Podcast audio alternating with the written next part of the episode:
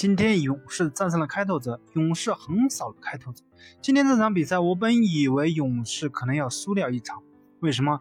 按照以前的规律，输掉一场在回主场拿下比赛，那是多卖球票又赢得了票房的吸引力。但是科尔做出了一个决定，在第四节的时候让汤姆森以及库里不下场休息，目的就是要拿下比赛。而且他俩不下场休息，但是开拓者的双枪却在休息，这就是搞不明白的一件事。所以开拓者最后双枪在关键时刻哑火，也不知道他们休息为什么还会这样，可能真的是心理原因吧。而且在西部颁奖的典礼上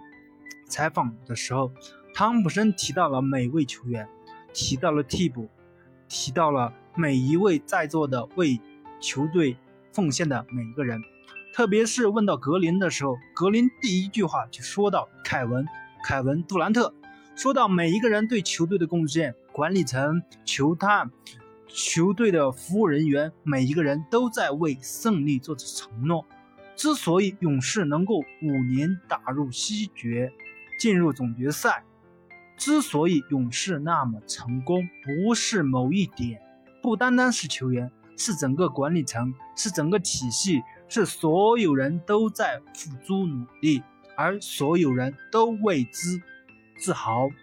这跟我们平常工作中也一样。很多企业之所以那么强大，并不是单单靠几个技术人员，靠的是整个整体领导层，以及基层员工，以及各项配套设施，以及外部环境等等。所以，一支球队的成功不是那么简单。火箭队不明白这个道理，之所以在球场上随便淘